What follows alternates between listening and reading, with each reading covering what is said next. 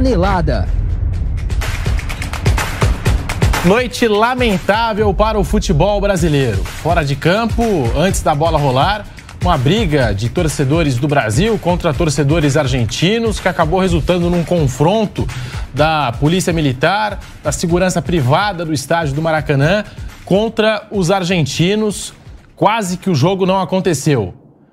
E em campo, a primeira derrota da seleção brasileira em casa na história das eliminatórias. Torcida gritando time sem vergonha no Maracanã e o Brasil sai derrotado. 1 a 0 para a Argentina, gol de Otamendi. Estamos abrindo essa edição do Canelada em todas as plataformas. Você vem com a gente. Estamos com a nossa equipe lá no estádio do Maracanã, aqui comigo no estúdio. O Bruno Prado, o José Manuel de Barros, o Fábio Piperno e a gente vai falar bastante dessa confusão antes da bola rolar falha total da organização do evento e também desse jogo, que começou nervoso, truncado, com muitas faltas. E no segundo tempo, a Argentina fez o gol da vitória. O Otamendi subiu mais do que todo mundo e fez Argentina 1, Brasil 0, terceira derrota seguida da seleção brasileira. Algo inédito, algo que jamais aconteceu. Então já vai deixando o seu like aqui no canal do YouTube Jovem Pan Esportes. Vamos juntos também pela Rádio Jovem Pan, na TV Jovem Pan News. Quando a gente tiver o Mauro César Pereira ok lá do estádio, a gente já vai com o Mauro César, porque aí a gente já vai poder falar bastante sobre o que foi esse jogo, também da confusão antes da bola rolar. Mas antes, Bruno Prado, muito boa noite para você. A gente abrindo essa edição aqui do Canelada, noite lamentável para o futebol brasileiro e o Brasil sai derrotado pela primeira vez em casa nas eliminatórias, 1 a 0 para a Argentina. Bruno Prado. Boa noite, Pedro. Boa noite a todos aqui. É, alguns, algumas marcas negativas né, sendo batidas nessas eliminatórias. Terceira derrota seguida, coisa inédita. Derrota em casa, também inédito muitos gols sofridos aí em comparação com, aquele, com as eliminatórias passadas. O time já tomou muito gol. Nas eliminatórias passadas tomava pouquíssimos gols e, e teve cinco empates, não perdeu nenhum jogo. Né? Desde que o Tite assumiu. Na eliminatória de 18 perdeu na estreia para o Chile em Santiago, mas ainda era o Dunga. Depois não perdeu mais, só veio perder agora nessa eliminatória. O jogo de hoje até foi um jogo que o Brasil teve chance de vencer, ou pelo menos empatar. Não acho que o Brasil jogou menos que a Argentina, mas o que não quer dizer que o Brasil tenha feito uma grande partida, bem longe disso. O primeiro tempo foi um primeiro tempo de muitas faltas, e muitas pelo lado do Brasil, a maior parte da seleção brasileira, talvez uma maneira é, de tentar impedir que no jogo com a Colômbia, o Brasil, ele, ele muitas vezes ele permitia que a Colômbia saísse muito fácil de trás e o Brasil fez muitas faltas também, às vezes, para travar o jogo, para não tomar contra-ataque, porque foram muitas mesmo. Então, imagino que, de certo modo, isso não foi tão aleatório. E o clima estava quente por tudo que aconteceu antes do jogo, que a gente ainda vai falar bastante sobre isso. No segundo tempo, o Brasil volta bem. Né? No primeiro tempo foram pouquíssimas chances dos dois lados. No segundo tempo, o Brasil volta bem, marcando pressão. É, lembrou um pouco até o início do jogo da Colômbia lá em Barranquilha, quando conseguiu marcar pressão no, naquele início do primeiro tempo e no início do segundo tempo hoje. O time foi bem, teve oportunidades, aí a oportunidade clara foi a do Martinelli, numa jogada boa do Gabriel Jesus. Martinelli de frente para o gol, chutou em cima do Martinez, ali foi a chance do Brasil fazer o gol e tomou um gol de bola parada. Né? Tomou um gol de novo de cabeça, dessa vez com Otamendi. A marcação-pressão já não era tão eficiente, mas ainda o Brasil tinha um certo controle do jogo. E depois do gol se perdeu totalmente. O Brasil não conseguiu mais jogar.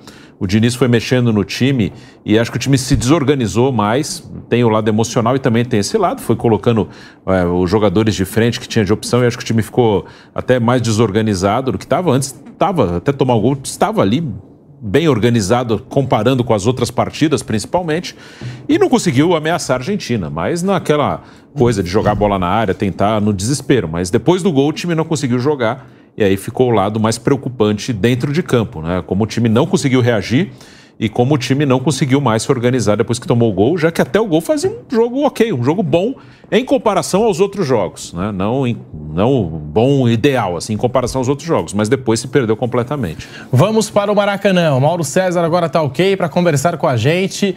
Mauro César, muito boa noite para você, seja bem-vindo aqui ao Canelada. Mais uma derrota do Brasil para a Argentina no Maracanã. Terceira derrota seguida da seleção brasileira nas eliminatórias. Sexto lugar nesse exato momento.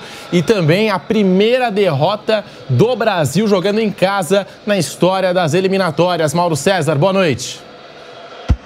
Boa noite, Pedro. Boa noite, companheiros. É um combo de terror, né? Três derrotas seguidas, uma seleção. Bem, seleção não, não dá nem para chamar de time, né? Fernando Diniz completamente perdido, é, abrindo mão aí de algumas possibilidades, como por exemplo, utilizar o entrosamento do Bruno Guimarães, Joelito, que jogam juntos no Newcastle, pensar numa solução que pudesse reunir Rafael Veiga e Hendrick no transcorrer do jogo. Mas ele foi fazendo mudanças de um time já confuso, um time que ele insiste em escalar com dois meio-campistas, hoje André e Bruno Guimarães, quatro homens de frente que tem que fazer funções que não são aquelas nas, não, os jogadores que têm que jogar de uma maneira que é, não foi assim que eles conseguiram chegar à seleção, né? Então você vê, de repente, jogadores como o Martinelli tendo que fazer outras funções, Rodrigo fazendo outras funções, que não são aquelas nas quais eles se destacaram, se destacam em seus clubes e por isso são convocados. Então o Diniz começou de, um, de um, uma ideia equivocada, muito preocupado em reproduzir situações que funcionam no Fluminense e também não funciona todas as vezes, que nunca dá, nenhum técnico é, é, consegue acertar em 100%, como por exemplo recuar o André para a zaga. Agora no segundo tempo, depois das mudanças, o Emerson Royal aparecia como meia-direita em alguns momentos. Gente, pelo amor de Deus. Você tem um Rafinha, tinha ainda em campo, preso ali na ponta, jogando sempre pela margem do campo. Aí o o, o, o, Nino na zaga com, com o André, o Emerson Real se projetando, o Nino abrindo como lateral. E são movimentos que demandam, para funcionar bem, treinamento, tempo, né? Que não tem seleção. Seleção é diferente de clube, você tem que fazer um trabalho mais objetivo, rápido e que funcione. E no caso específico de hoje, estava muito claro antes do jogo que o Brasil tinha que buscar um jogo mais pragmático possível, tentando anular a Argentina e para ter uma ou outra jogada de perigo que pudesse levar o time ao gol. O Brasil até que pressionou muito no campo de ataque, ficou muito tempo com a bola, criou muito pouco, é verdade. Quando teve chance, desperdiçou. As melhores chances foram nos pés do, do Martinelli, a melhor delas no segundo tempo. Uma jogada muito boa do Gabriel Jesus, que se livrou depois de uma lateral do Carlos Augusto. Ele recebeu e levou a melhor em cima dos dois zagueiros, o Romero e Otamendi. E aí o Martinelli chutou, não estou bem, né? E o Dibu Martins fez a defesa. Logo depois saiu o gol da Argentina, terceiro gol de cabeça que o Brasil sofre, seguido. Dois de Luiz Dias no jogo Colômbia 2 Brasil 1 de virada e esse hoje da derrota aqui para a Argentina no Maracanã. Sorte do Diniz que a Argentina jogou muito mal também, foi um jogo muito fraco da Argentina. Time sem ambição, um time que atacou muito pouco, criou muito pouco, um time que parecia que é quase como se, tá, vamos vencer a qualquer momento aí e tal. E acabaram vencendo, acabaram vencendo o jogo fosse uma Argentina, como se imaginava antes da bola rolar, até pela confusão que houve é, com a polícia de uma maneira totalmente equivocada, agredindo torcedores argentinos e provocando pavor em argentinos e brasileiros que estavam por ali, que ficaram encurralados. Imaginava uma Argentina com mais volúpia, disposição, desejo, sangue nos olhos. Teve até alguns momentos jogadas ríspidas de lado a lado. O Brasil fazendo até muito mais faltas do que a Argentina no jogo inteiro. Mas não foi uma Argentina que levou tanto perigo ao Brasil, muito pelo contrário. Isso acabou minimizando eh, os efeitos colaterais dessa derrota. E o Brasil vai ficar um bom tempo, né? Um bom tempo mesmo, em sexto. Sexto lugar nas eliminatórias. Se o Paraguai vencesse seu jogo, o Brasil poderia estar em sétimo nesse momento. Então é uma campanha pífia, três derrotas seguidas, não há nenhum esboço de time, não tem nada. A experiência de Fernando Diniz até agora da seleção brasileira é um desastre absoluto. Um desastre absoluto. E não, não dá para chamar de outra maneira. Ô Mauro, e a torcida gritando agora na reta final do jogo no Maracanã, time sem vergonha, time sem vergonha. Também estava dando aqui uma olhada pequenos detalhes, né? O Rafael Veiga, que mal joga nessa seleção brasileira, ele foi o responsável por dar a entrevista pela seleção. Agora deu as explicações e o Rafael Veiga mal joga, nem entra nesse time do Brasil. E o Diniz, como você citou, ele conquistou o espaço dele de forma merecida no meio do futebol, mas é um trabalho que leva tempo, né? O trabalho de clube é algo do dia a dia, é, existe uma construção e na seleção brasileira ele foi contratado para algo mais imediato. Ele tinha que vencer esses jogos para uh, o técnico que chegar, pode ser o Antelote, pode ser o técnico que for, chegasse pelo menos numa situação mais confortável. Mas não. Pelo menos ele deixa o Brasil na sexta colocação das eliminatórias, Mauro César. É, Pedro, eu tenho, tenho, um. Eu vou chamar de um lugar comum, um clichê, que se repete muito no futebol, que é o seguinte: o técnico é muito fiel às suas convicções. Eu questiono muito essa, essa frase, porque o que seriam as convicções de um técnico?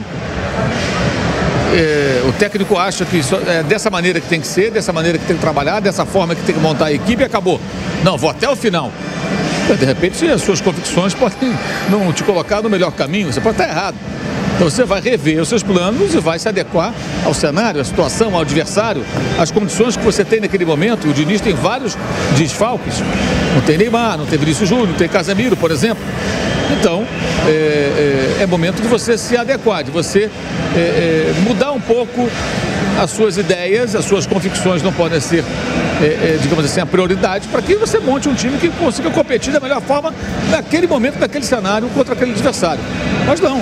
Ele, antes do jogo mesmo, na entrevista, antes da partida, falava da forma como o time ia jogar. Ele não abre mão disso. Eu acho uma teimosia tola até. E é importante frisar também, eu tenho dito isso, vou repetir mais uma vez, o título da Libertadores do Fluminense não está em discussão. Mas ganhou a Libertadores. Mas o time que treina Fernando Diniz não é um time avassalador, não é um time que passou por cima de todo mundo. Não. É um time que chegou, venceu limpamente a competição, mas que teve muitas dificuldades enormes dificuldades no mata-mata, especialmente contra Internacional, nos dois jogos. Incrível como o Internacional desperdiçou tantas chances de se classificar, o Fluminense aproveitou, palmas do Fluminense. E contra o Argentino Júnior, quando precisou jogar com um jogador de linha no gol para empatar um jogo, o goleiro foi expulso, o jogador quebrou a perna, o goleiro reserva passa mal aqui no Maracanã, entra um garoto de 21 anos que nunca havia jogado no time profissional e toma um gol também defensável sofreu bastante.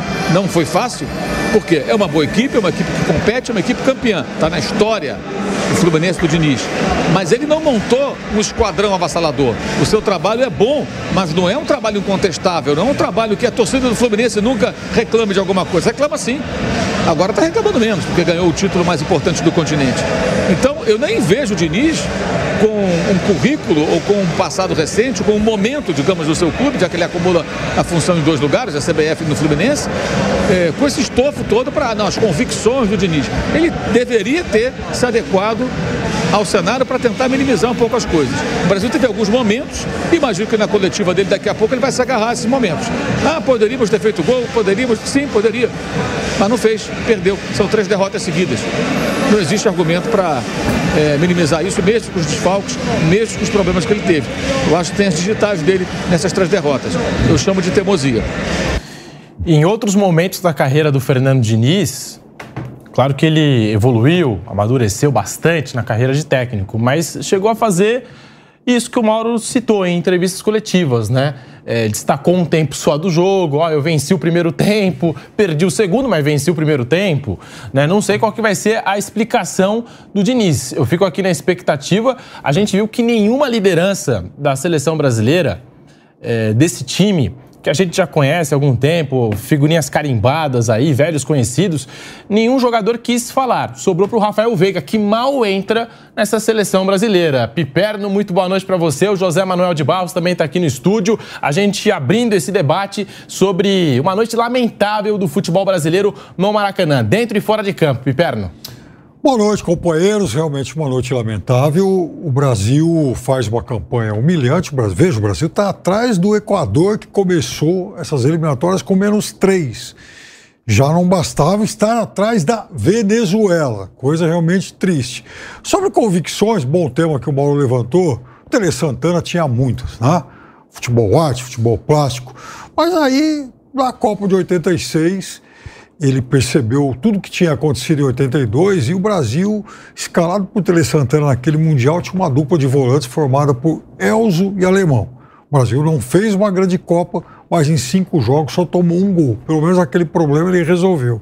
Mas veja, é, não dá para a gente falar de chamar isso, esse time que jogou de seleção, não dá para a gente imaginar que é, alguma coisa do que a gente viu até aqui servirá para nortear esse trabalho A temporada para a seleção termina agora, as eliminatórias só retornam em setembro do ano que vem. Um pouco antes disso, o Brasil vai ter a Copa América, vai ter dois amistosos importantes contra as seleções europeias e muito provavelmente o Brasil vai ter um outro trabalho começando do zero. José Manuel de Barros, muito boa noite para você. Falando aí desse jogo, Brasil que não foi bem, terceira derrota seguida da seleção brasileira, torcida gritando no Maracanã, time sem vergonha, time sem vergonha, e o Fernando Diniz sendo muito questionado no comando técnico da seleção, Zé. Normal, né, Pedro, meus amigos? Além das três derrotas seguidas, um empate em casa contra a seleção da Venezuela. Brasil em sexto lugar nas eliminatórias. Se ela entrou na competição e é uma competição e entra para isso, para buscar o melhor lugar na classificação possível, nota zero. O Brasil não fez nada direito, né? Com Fernando Diniz, sem Fernando Diniz, porque com ele ou com outro técnico qualquer, a gente não pode deixar de olhar para a safra de jogadores que nós temos de vários jogadores muito fracos, né, que a gente não imaginava num dia esse naipe de jogador vestindo a camisa da seleção brasileira. Mas é o que temos para hoje. E aí os desfalques realmente atrapalham um pouco mais. O contestado Danilo na lateral não tem um substituto à altura, lamentavelmente. O Militão está fazendo falta na zaga da seleção brasileira, que, que precisa realmente contar com jogadores de um calibre um pouco maior, de mais experiência, até para dar sustentação a essa grande reformulação que o Brasil está fazendo. A lateral esquerda está um desastre. Não tem, pode jogar, joga com quem quiser, não funciona.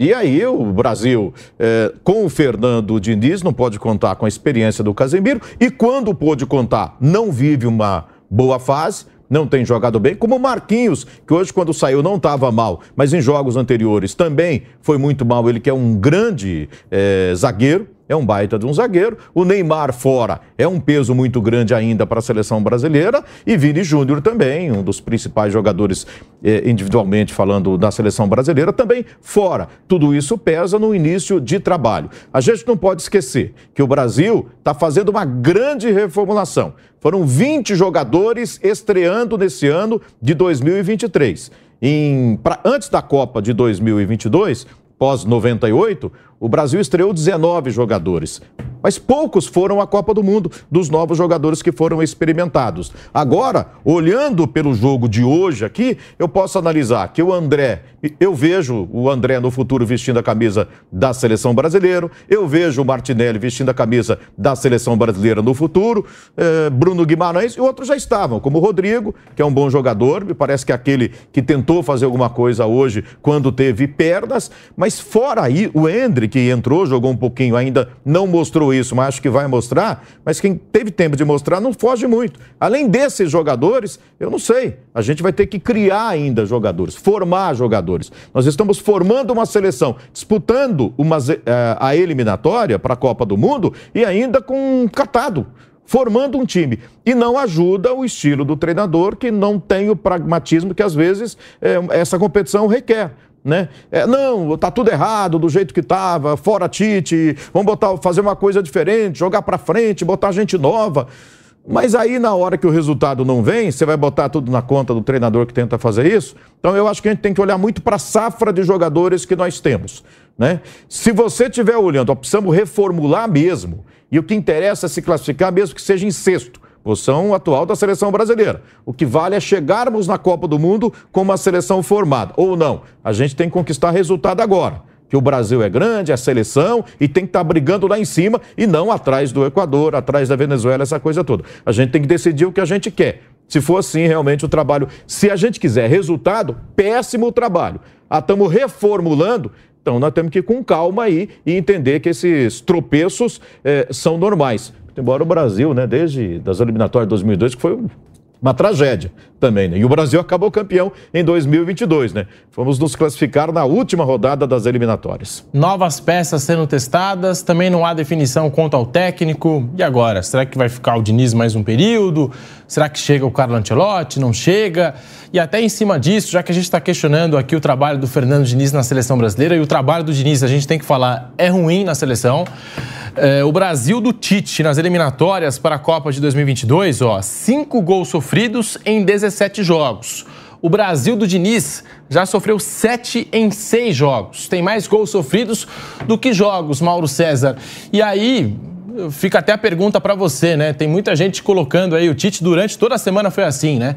Se o Tite não deixou a gente mal acostumado, se foi é, de fato uma boa jornada da seleção brasileira com o Tite nas eliminatórias que disputou e agora tendo toda essa dificuldade com o Fernando Diniz, Mauro César. A disparidade é muito grande, eu acho que esse que é o ponto, né? É, não era necessário que o Diniz, numa reformulação, um recomeço, com muitos desfalques, né?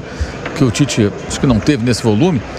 Não me lembro dele ter tido tantos desfalques importantes é, é, é como o Diniz está enfrentando.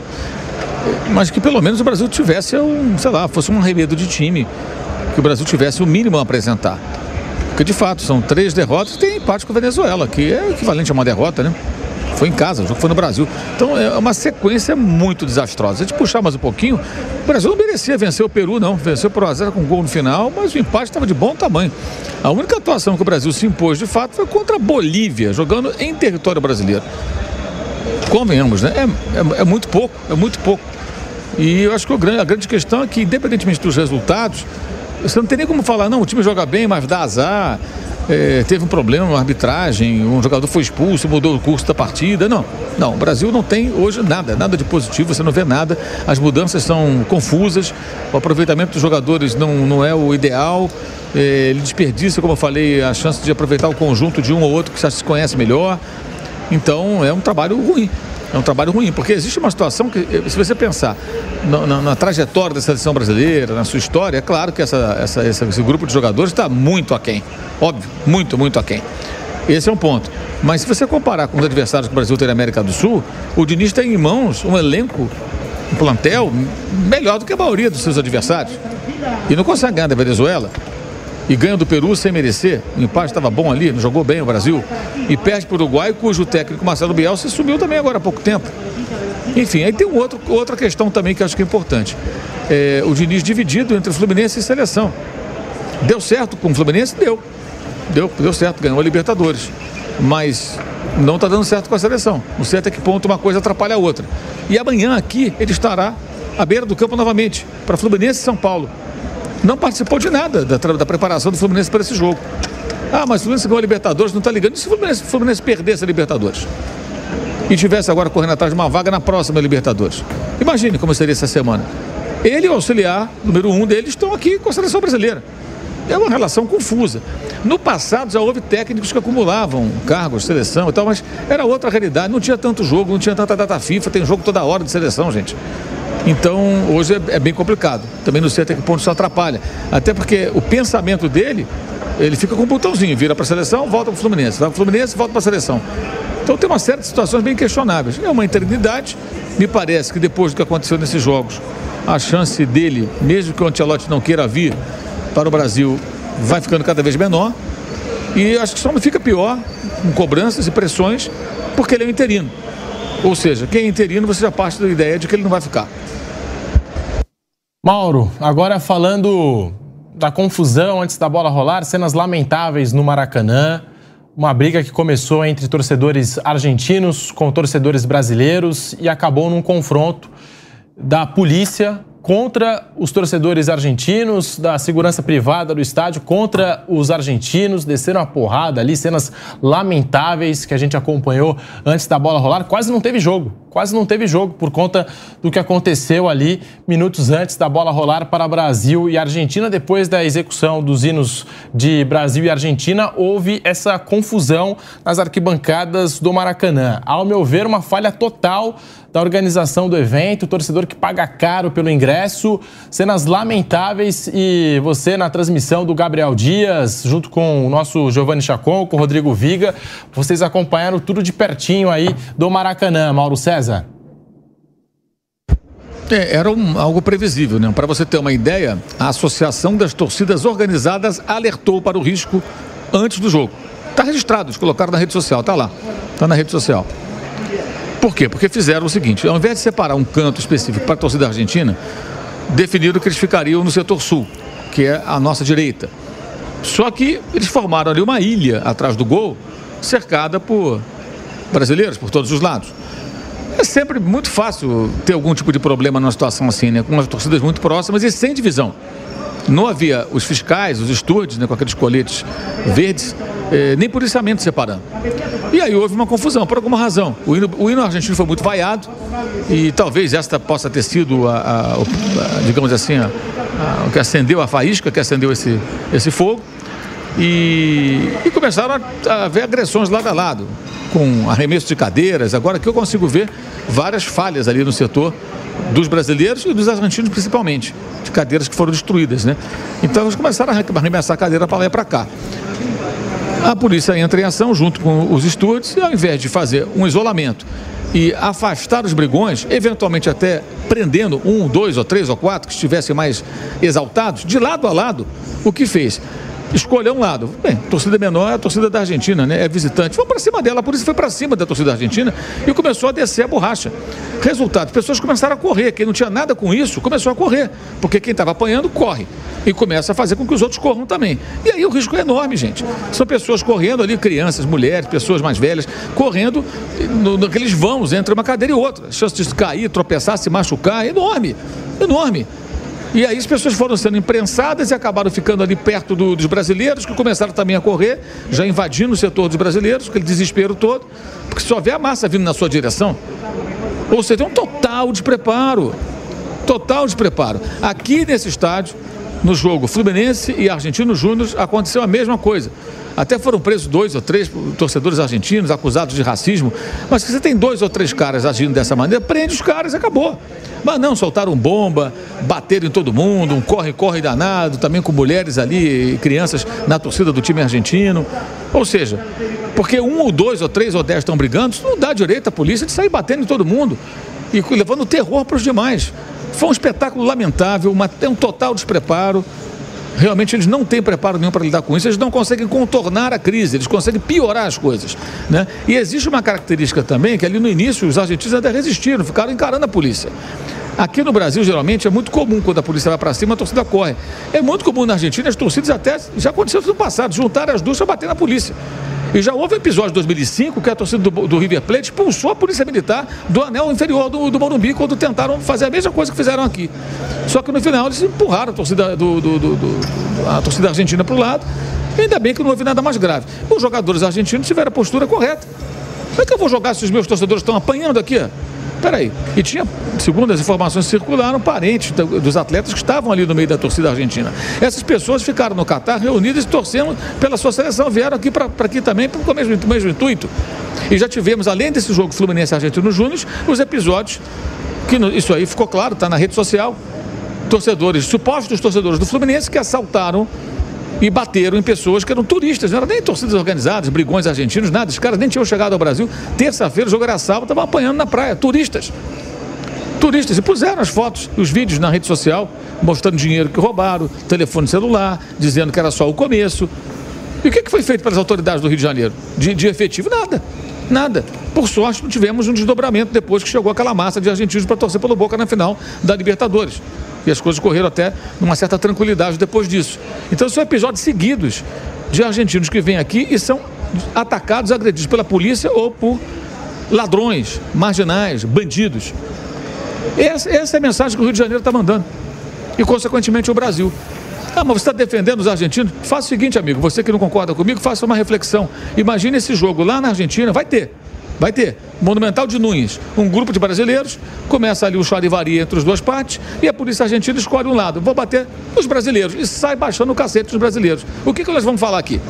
A mesma coisa que eles estão falando lá. A mesmíssima coisa. E os jogadores brasileiros, indiferentes, poderiam juntos ali também ter se dirigido até os policiais, ter apelado para que eles tivessem mais calma. Ficaram batendo bola ali, um ou outro foi o Alisson, mais um ou outro que os argentinos chamaram. A maioria, ah, não é comigo, é com eles. É assim que funciona. Acho que é um reflexo também de vários problemas que a gente tem na nossa sociedade e, e, e, esse individualismo também, esse é cada um por si. E a gente viu hoje aqui isso no Maracanã. Eu acho que isso colaborou também para o jogo ser ruim, sabe? Porque ficou um clima muito ruim, muito ruim, tenso, contaminou a partida, início do jogo com muita pancadaria, jogadas mais ríspidas, os, os times nervosos. E o Brasil ficou até com uma mais pilha do que a Argentina me pareceu no primeiro tempo. Break na Rádio Jovem Pan, coisa rápida, já voltamos com canelada para você. Seguimos aqui no canal do YouTube Jovem Pan Esportes. Daqui a pouquinho nós vamos para a zona mista do estádio do Maracanã, conferir a passagem dos personagens desse jogo e também o relato do Rodrigo Viga, nosso repórter que acompanhou essa briga antes da bola rolar, cenas lamentáveis no Maracanã. Boa noite para você, Rodrigo Viga. Tudo bem, Pedrão? Boa noite para você, para a rapaziada toda da bancada e para o nosso ouvinte, espectador internauta da Jovem Pan. A gente acompanha aqui o futebol do Rio de Janeiro há muito tempo, especialmente aqui no estádio do Maracanã. Eu acho que hoje teve um problema na alocação da torcida, entre aspas, visitante, no caso, a torcida argentina. Porque normalmente a torcida visitante, hoje seria o caso da Argentina, fica isolada, vamos dizer assim, embora seja um, um cilindro, seja um estádio oval, fica em um canto e com algumas cadeiras é, vazias no entorno, criando uma espécie de cinturão é, de proteção, de isolamento e de distanciamento da torcida local. O que, que aconteceu hoje? Botaram os argentinos atrás do gol, cercados é, por brasileiros. Eu acho que o estopim dessa confusão, é difícil você saber a distância, o que, que deflagrou a briga, mas ao que parece, o Chacon chamava a atenção disso na transmissão, foi no momento do hino nacional. No hino argentino, quando começaram a eclodir e começaram a emergir algumas vaias do lado da torcida brasileira. E aí, os ânimos ficaram um pouco mais acirrados. Que tem alguns jogadores já passando aqui é, pela zona mista. Já já a gente vai tentar conversar com algum jogador brasileiro o Joelho está passando aqui, já disse que não quer falar, mas o fato é que ali parece ter sido ponto de partida.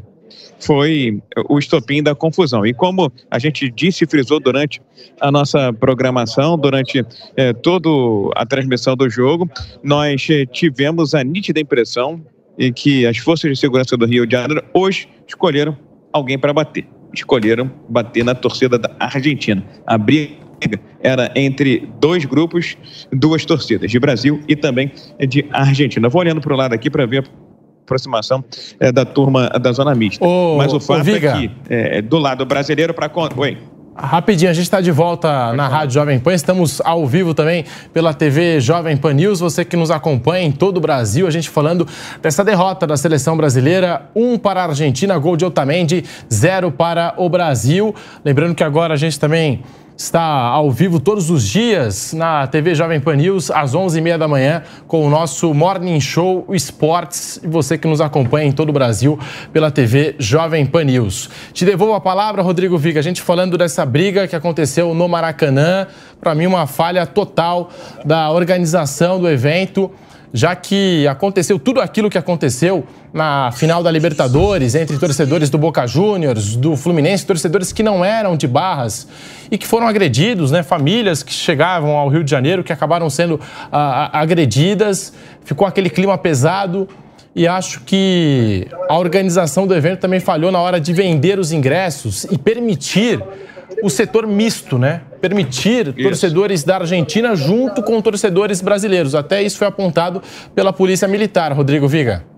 E a reação foi muito ruim também, né, Pedro? Porque escolheu um lado para se bater. Os, os, agentes de segurança do Rio de Janeiro bateram, literalmente, na torcida da Argentina, enquanto que jogaram os Stuarts para apenas conter eh, geograficamente, espacialmente, a torcida é, do Brasil. Então, foram várias falhas, isso precisa ser revisto, precisa ser repensado, e não sei nem por que foi adotado, talvez porque foi jogo da seleção brasileira, porque em jogos aqui no Maracanã, que a gente acompanha de Fluminense, é, de Flamengo com mais frequência, quando há essa divisão de torcidas, há um isolamento da torcida visitante, já fiz vários jogos aqui de São Paulo, é, final de, de, Copa do Brasil, também, chega aqui no, Rafinha, por favor, na frente aqui, Rafinha, Rafinha passou direto, falou apenas com a detentora dos direitos, passou batida, passou direto, a gente já sente que o, o clima é mais ou menos esse. Agora, é, voltando ao jogo e rapidamente trazendo uma informação, a informação que nós temos de momento é que apesar dessa coleção de resultados ruins, três derrotas consecutivas de forma inédita, empate em casa com a Venezuela, uma posição desconfortável para o Brasil na tábua de classificação para as eliminatórias. Sexto lugar, técnico Fernando Diniz permanece à frente do comando da seleção brasileira e vai cumprir, em tese, o seu contrato de um ano até que algo novo aconteça no segundo semestre do ano que vem, mas eu sempre boto um ponto de interrogação com relação ao Antelote, porque nunca apostei, nunca acreditei e continuo achando que dificilmente vai ser o Antelote que recebeu uma minuta, inclusive me disse uma fonte europeia, uma minuta para renovar o seu contrato por pelo menos mais um ano com o Real Madrid, com a condição de levar o Real Madrid pelo menos às semifinais da Liga dos Campeões que está em curso, viu, Pedro? Mauro César, direto do Maracanã. Uma imagem que está circulando no planeta agora é a do Dibu Martinez, goleiro da Argentina. Ele que se aproximou ali da arquibancada, quase pulou na arquibancada para defender os torcedores argentinos, tentou evitar a ação de um policial que estava descendo a porrada ali nos argentinos, Mauro César. Foi uma situação bem tensa. Primeiro jogo, aliás, primeiro tempo do jogo, a, acabou sendo bem travado, né? bem nervoso até, muitas faltas, como você disse, por conta dessa briga envolvendo a torcida argentina e também a polícia militar. Mauro César. É, sem dúvida, né? O, o Dibu Martins é um personagem um pouco diferente, né? Tem esse temperamento aí e tentou ele fazer alguma coisa, né? É, a indignação dos jogadores foi, foi absolutamente pertinente, né? Você sabendo que as pessoas estão ali, para ficar bem claro, né? O grupo que estava brigando era um grupo bem pequeno, bem pequeno, e eram milhares de torcedores que estavam naquele setor. E as pessoas ficaram apavoradas, porque de repente tem a polícia batendo e aquela massa humana correndo contra você. Até os torcedores brasileiros que estavam na fronteira, eh, na divisa entre as duas torcidas, passaram esse sufoco. E depois a gente viu aqui na internet imagens de pessoas indo embora, inclusive antes de começar o jogo. Gente saindo, indo embora para casa. Torcedores brasileiros saindo, porque estavam naquele setor, ficaram assustados, gente com criança e tudo, mulheres, indo embora. Enfim, até porque os jogos de seleção atraem um público diferente dos jogos de clubes, né? É uma torcida diferente, é uma torcida que não está muito, boa parte não, é frequentadora de estádio. Muita gente veio aqui para ver a seleção brasileira, muita gente veio aqui para ver o Messi jogar. E acabaram vendo o jogo muito aquém. Eu acho que não tem como é, desvincular os acontecimentos pré-jogo do, do, que aconteceu com a bola rolando. Isso é evidente, né? Mas, enfim, é, não vai mudar nada, porque dificilmente você verá alguma autocrítica das autoridades de segurança do Rio de Janeiro, porque talvez até eles achem que é isso mesmo que tem que fazer, que o trabalho deles foi bem feito. Enfim, fazem vergonha internacional agora. E rapidinho, Mauro, só para fechar sua participação, até em cima disso, o Coronel Ferreira, do Batalhão Especializado em Policiamento em Estádios, disse que a venda mista de ingressos dificultou o trabalho da PM. Abre aspas. Toda ação corresponde a uma reação. A gente foi bem técnico naquilo que a gente sabe fazer. Primeiro fizemos uso da verbalização, depois do bastão, fecha aspas, foi o que disse o Coronel Ferreira ao ser questionado sobre a ação da, da, da, polícia que vem sendo questionada né, pelos torcedores, pelas redes sociais e a gente também aqui no microfone da Jovem Pan, é, desde que aconteceu ali a briga, antes da bola rolar, a gente pontuando que a ação talvez não tenha sido a mais correta naquele momento, Mauro. É, toda ação é, exige uma reação. A questão é como você reage, né? Na visão do, do chefe do policiamento. E é bom você até destacou, isso é importante, aqui o Rio de Janeiro tem um, um grupamento, né, um batalhão específico para policiamento de estádios. Então você parte da premissa de que são homens especializados é, em policiamento de estádio que têm ali as suas peculiaridades, claro. E é assim que eles trabalham. Por isso que os torcedores argentinos do Argentino Júnior também sofreram aqui com esse tipo de problema e outros já passaram por isso. Já passaram por isso. A questão é, você tem uma reação agressiva como policial contra aquele que está sendo violento, ok. Mas tem que pensar também naqueles que não têm nada com isso e que vão sofrer, eventualmente, consequências dessa sua reação. Esse é o ponto. E as outras pessoas que estavam em volta que não tinham nada com isso? A polícia tem que evitar a correria, tem que ter capacidade de conter. De, de, de, usar a, o cacetete muito mais, vezes, para intimidar, assustar o cara e fazer com que ele pare, do que pegar aquele instrumento e começar a colocar em ação imediatamente. É o que eles fazem. Eles não têm preparo. Isso é um fato, não tem preparo, eles não conseguem lidar. Aí se acontece uma tragédia, quem é o responsável? Mas é o modus operandi, é assim que eles trabalham, assim que eles agem, é lamentável. Um espetáculo grotesco e a repercussão internacional é péssima, né? como se o Rio de Janeiro não tivesse uma série de problemas, diversos problemas, né? que repercutem internacionalmente, vira e mexe. Agora até no estádio de futebol. E repito, imagine se fosse na Argentina, Brasil jogando na Argentina e torcedores brasileiros apanhando da polícia porque brigaram com um grupo de torcedores argentinos. O que, que nós diríamos aqui? Né? Nós criticaríamos, óbvio que seria um absurdo. O que aconteceu foi um absurdo. Muito obrigado, Mauro César, que participou da transmissão com o Gabriel Dias, agora também dessa edição do Canelada aqui da Jovem Pan. E a gente segue falando de Brasil 0, Argentina 1. É, eu destacava aqui o vídeo que está circulando o planeta do Dibo Martinez, o Messi também teve aquela postura, ó, desse jeito não vai ter jogo, desse jeito não vai ter jogo, colocou todo o time da Argentina no vestiário, acho que foi a atitude correta, o Mauro também citou, acho que foi a atitude correta dos jogadores da Argentina naquele momento, não tinha clima mesmo para fazer o jogo, fora aquilo que acontecia na, nas arquibancadas, né, da polícia contra os torcedores argentinos. Oito torcedores tá, foram presos, a polícia militar alegou que a organização deveria ter separado a venda de ingressos. E Piperno é, teve esse posicionamento do Messi dizendo: não, desse jeito não vamos jogar. E depois que a Argentina voltou para o campo de jogo, ainda teve uma confusão. Nós temos as imagens aqui no Canelada da Jovem Pan, para você que nos acompanha na TV Jovem Pan News. Tá aí, o Messi teve uma discussão mais áspera aí com o Rodrigo, os jogadores do Brasil também sendo questionados pela postura. O Marquinhos, o capitão, foi né, até a torcida, pediu ali para os torcedores se acalmarem e tal. Mas é, muita gente falando também aí desse entreveiro entre Rodrigo, Messi, o Depou também envolvido antes da bola rolar. Para esse jogo Brasil e Argentina que começou muito quente. Até o Messi acabou se desentendendo com o Rodrigo, atacante da seleção brasileira, Piperno. Isso mostra também a falta de liderança dentro da seleção brasileira. Né? São meninos, quer dizer, é uma situação de muita, de muita gravidade. Lá na arquibancada a gente viu torcedores argentinos então apanhando da polícia e entre os torcedores argentinos parentes de jogadores. Então é óbvio que os jogadores em campo estavam lá, é, é enfim, preocupados, né? Estavam angustiados.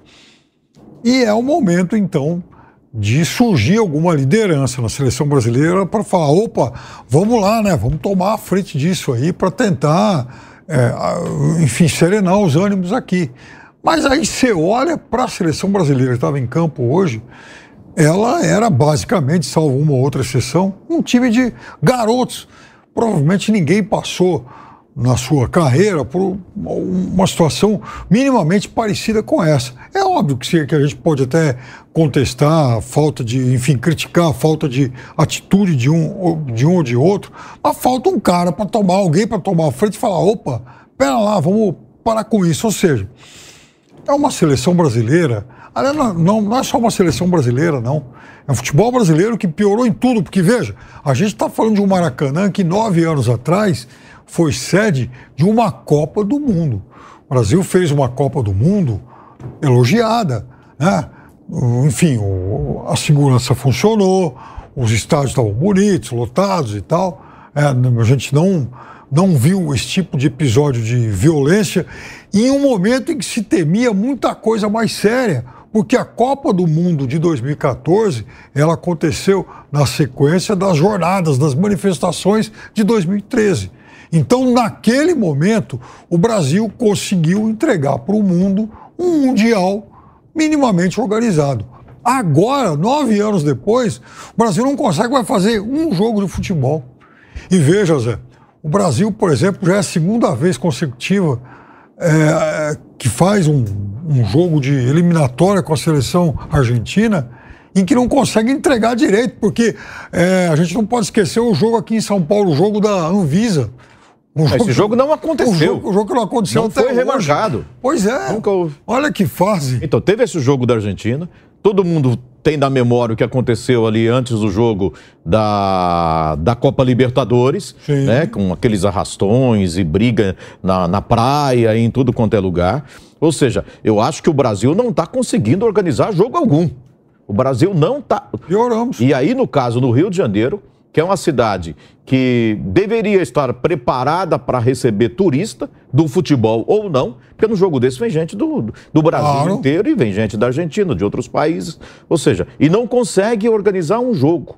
Né? Eu lamento muito quando eu vejo o estádio e aquele espaço enorme entre clubes, isso acontece lá no Maracanã, pra, em nome da segurança, para que a torcida do visitante fique separada, fica um, um enorme espaço vazio. Impedindo inclusive que seja vendida a lotação máxima do estádio. Aí hoje fez-se diferente, talvez imaginando, ah, torcida do Brasil, o ingresso é tão caro, né, que vai um torcedor diferente, né, não vai torcida organizada, pelo menos do lado do Brasil. Alguns, mas não juntos, né? E aí misturaram. O problema é o seguinte, é que a humanidade está falida, rapaz, nesse aspecto. Organizado ou não, os caras dão um jeito de arrumar confusão, de brigar. E soma-se a isso a falta de preparo do, da, da segurança, do policiamento, e nós temos o resultado que tivemos hoje no Maracanã, uma vergonha internacional tudo o que aconteceu. Aí depois o time dentro de campo também, mas isso a gente já esperava, né? A maioria que eu conheço achava que a Argentina ia ganhar mesmo, que ninguém esperava muita coisa do Brasil, que está jogando muito mal nos últimos jogos. Mas isso que aconteceu antes do jogo, me parece que foi o pior que aconteceu hoje. Foi uma noite lamentável para o futebol brasileiro, dentro e fora de campo. Em campo, o Brasil derrotado mais uma vez para a Argentina dentro do Maracanã.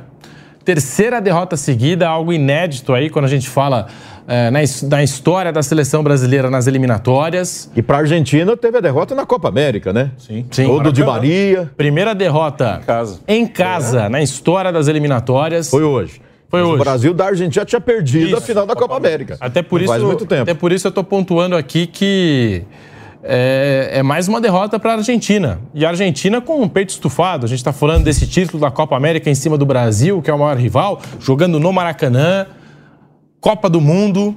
E agora, sobretudo depois do que aconteceu no jogo contra o Uruguai, que o torcedor saiu chateado, fez toda aquela festa em Buenos Aires para receber os campeões mundiais. Agora, derrotar o Brasil no Maracanã é algo muito especial para o torcedor argentino, para os jogadores da Argentina. O Lionel Messi é, conversou com a imprensa, tá? E a gente tem aqui as declarações. Abre aspas para o Messi. Vimos como a polícia estava batendo nas pessoas, também com alguns familiares nossos aqui. Até bate com aquela informação que a gente deu. Familiares dos jogadores da Argentina estavam ali naquele setor onde aconteceu a confusão. E o Messi pontua. Aconteceu também na final da Libertadores. Eles estão mais focados nisso do que em jogar nós somos uma família, decidimos jogar para acalmar a situação. Daí, portanto, o Lionel Messi falando com a imprensa sobre o que aconteceu antes da bola rolar. Ele que teve a atitude de levar os jogadores da Argentina para o vestiário, pediram 15 minutos, tudo foi respeitado e aí sim a gente teve a realização do jogo. Falando Zé. da falta de, de, liderança do Brasil, os mais experientes, Alisson, Marquinhos. Marquinhos foi lá, né, com os jogadores da Argentina, foi lá tentar alguma coisa. Talvez ele pudesse ter puxado também os demais jogadores da seleção, vamos junto lá para tentar acalmar a situação. Mas, eh, fora isso, há jogadores que tem até. O Gabriel Jesus faz tempo, né? Que está jogando pela seleção brasileira. Ele fez dois gols na estreia do Tite, eu estava olhando aqui, para ver o time do Tite quando ele começou, né? E olhando. É um time mais novo agora. Eu, eu vi, as, os laterais do Brasil na estreia do Tite Daniel eram Daniel Alves e. Marcelo. E Marcelo. É, e tinha, o, tinha o, era Miranda e Marquinhos. e Marquinhos na zaga. O Alisson estava no gol do Brasil. Meu campo tinha o Paulinho, tinha o Casimiro. O Neymar estava jogando pela seleção. O Gabriel Jesus jogou aquele jogo, fez dois gols. Coutinho e Renato Augusto. O Felipe Coutinho entrou no banco, entrou no, é, no lugar William, do William, William, depois. É o William e né? Renato. Renato Augusto estava jogando, ou seja, era um time mais experiente, né? Mas é, que eu misturei aqui as estações, até porque eu lembrei disso, né? Como é que estreou o Tite, né? Com um time mais experiente, com jogadores mais consagrados do que a seleção, mostrando que está mesmo fazendo uma grande reformulação neste momento. Mas não invalida esse péssimo futebol que está envergonhando o torcedor brasileiro da seleção do Brasil. Vamos para o estádio do Maracanã, a zona mista do estádio jornalista Mário Filho com o nosso Rodrigo Viga. Mais uma derrota da seleção brasileira, mais uma derrota contra a Argentina no Maracanã, Viga. É, rapaz, estamos aqui na zona mista, no conhecido já apertamento que você é, bem fala, né, meu caro Pedro? Está aguardando aqui a chegada do Alisson, que é um dos jogadores mais experientes. Eu estou aqui é, fora da tela aguardando a aproximação do Alisson para que ele possa falar sobre esse desempenho da seleção brasileira. Eu lembro até que no momento da confusão, o Alisson foi até ali, viu, meu caro é, Pedro. Viga, rapidinho então, daqui a pouco a gente volta com você.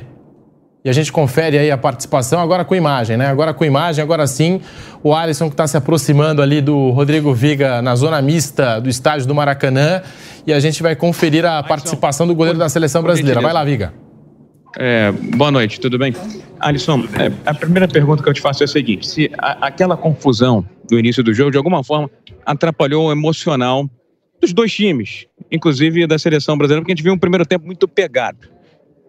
Não, não atrapalhou. A gente fez o jogo que a gente preparou para fazer. É, essa, como tu falou, um jogo pegado. Realmente é um clássico contra a Argentina, um jogo a gente precisava melhorar a respeito da, da, nossa marcação, ser um pouco mais agressivo dentro de campo, mas no bom sentido, né? Jogando na bola, chegando na bola, às vezes cometendo algumas faltas. É, mas no meu ponto de vista isso não, não nos afetou. É, o resultado ele acaba sendo no futebol algumas vezes uma, uma ilusão. Para mim, hoje o resultado não refletiu o que, que foi o jogo. Foi um jogo muito pausado, com muitas faltas, muito parado, pouco corrido. Isso não é bom para a gente, não é bom para o Brasil, é bom para a Argentina. É, criamos algumas oportunidades quando tivemos chances, não matamos lá na frente e aí tomamos um gol de bola parada, mais uma bola aérea, né? A gente tem que com certeza focar muito nisso.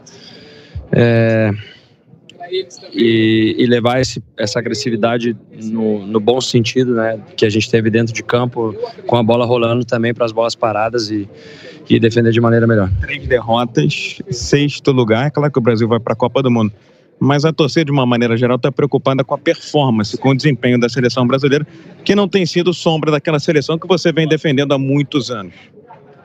Jogadores, como é que eles se sentem? Alguns torcedores saíram dizendo aqui que estavam envergonhados da seleção. A gente, com o resultado, a gente também está envergonhado né, e indignado. Não, não, não é o resultado que a gente quer. Aí, quando chega na performance, é... eu vejo uma evolução de uma partida para outra. Pode ser que na, na, emoção e na ânsia o torcedor tem razão de ficar indignado, de falar o que, que, eles, que, eles, que eles acham, eles têm todo o direito e têm razão. A gente tem que assumir a responsabilidade nesse momento, trabalhar para melhorar. Eu acredito que a gente fez isso em relação ao jogo da Colômbia. Para hoje, a Argentina não ofereceu nenhum perigo para a gente aqui, a não ser no lance que eles fizeram o gol. E o futebol, às vezes, ele se resume a isso. É, então, a gente está num processo de, de buscar melhorar é, o, nosso, o nosso jogo, o nosso estilo. É um, é um novo ciclo. É, exige paciência. Eu sei que, que, que é difícil, mas exige, exige paciência de todo mundo, da gente, né, do torcedor, é, e a gente quer o mais rápido possível e está trabalhando muito forte para o mais rápido possível poder é, traduzir desempenho e resultado. Avalie o ano da seleção brasileira, por favor. Primeiro com o Ramon, de forma interina, agora com o Diniz, meio ano. É, quanto isso afeta e resulta nesse, na falta de resultados atual da seleção, na sua visão? a falta de resultado, em alguns momentos, ela é consequência da do, do segmento, da, da, mudança de ciclo, saiu o Tite em um momento de estabilidade que a gente tinha durante dois ciclos de Copa do Mundo, era um momento estável. E naquele momento, enquanto a gente ganhava de todo mundo, se falava muito que, que, não, que a América do Sul não era parâmetro, né? Então hoje a gente tá vendo que é diferente. Então, na época que estava ganhando, a gente mantinha os pés no chão, agora que a gente tem perdido, a gente não vai ver tudo como terra arrasada porque é o, é o, que a gente tem que fazer, é um processo. Infelizmente, é, os resultados não estão acontecendo, a gente está trabalhando muito para isso. É, e as circunstâncias também estão tão, tão sendo difíceis de controlar. Hoje também, por um momento ali, depois que a gente sofreu o gol com um homem a menos, aí fica mais difícil ainda de se buscar o resultado.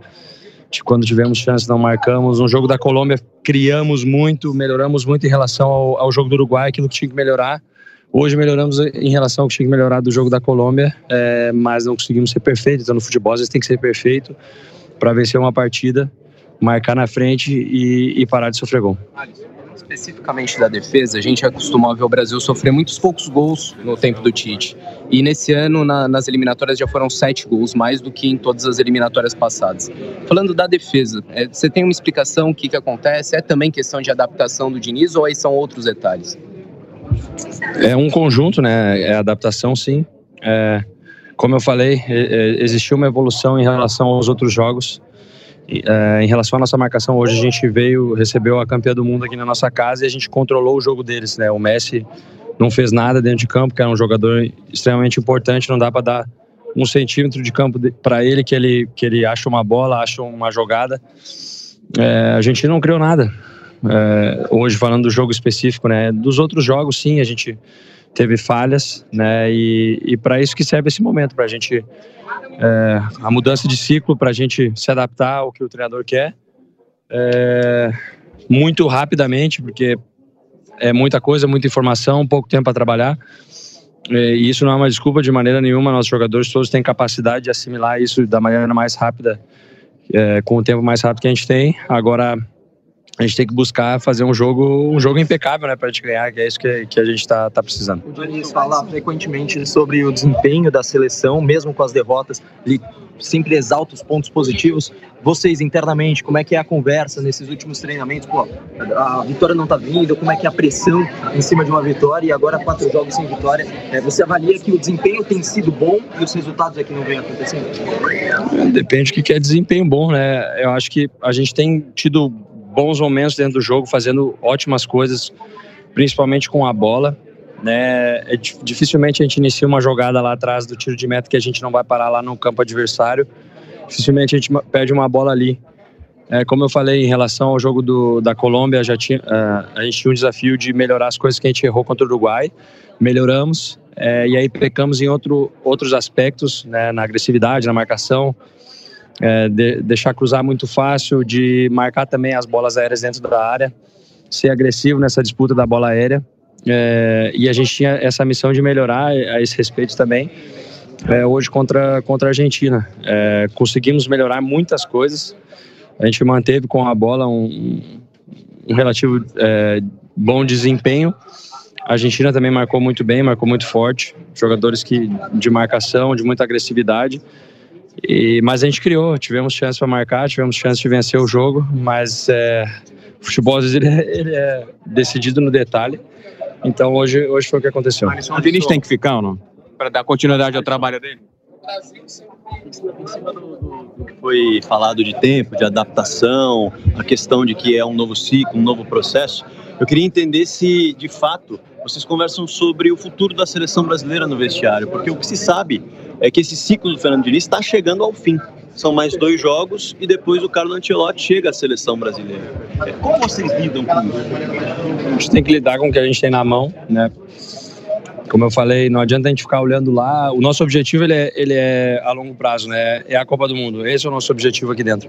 Mas para chegar na Copa do Mundo tem que pensar no agora, tem que pensar no próximo jogo. Então o jogo mais importante era da Argentina e consequentemente o próximo o jogo vai ser a coisa mais importante que a gente vai ter. Então não cabe a nós jogadores ficar pensando quem vai ser ou não o treinador. A gente é, cabe a nós é, trabalhar com o dia de hoje, com o que a gente tem hoje, que a gente tem o Diniz no comando, a gente confia nele, ele confia nesse grupo, é um cara que tem é, trazido muitas coisas positivas para a gente e que tem, tem buscado trabalhar, a gente tem trabalhado.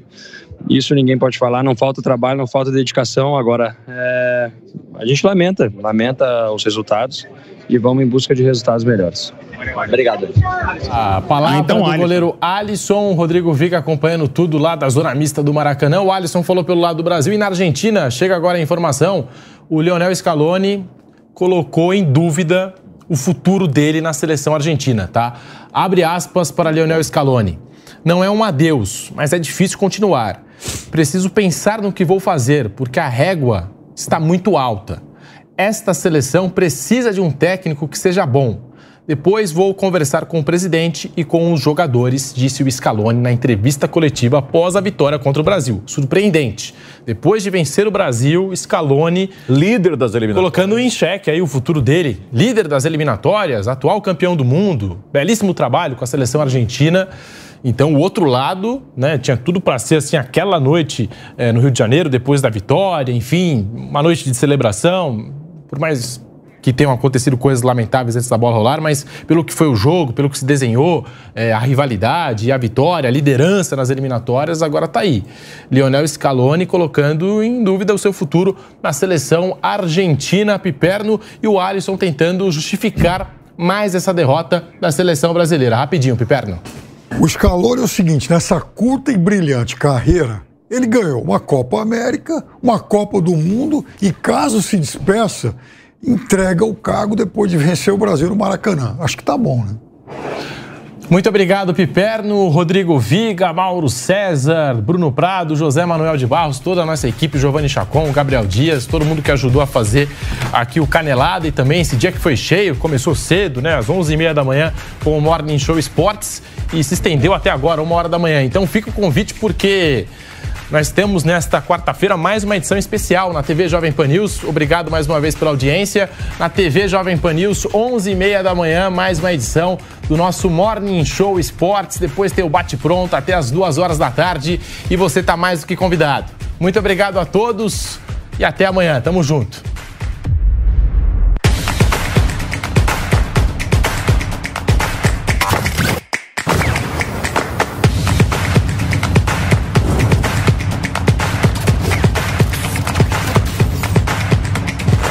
Canelada. Realização Jovem Pan News.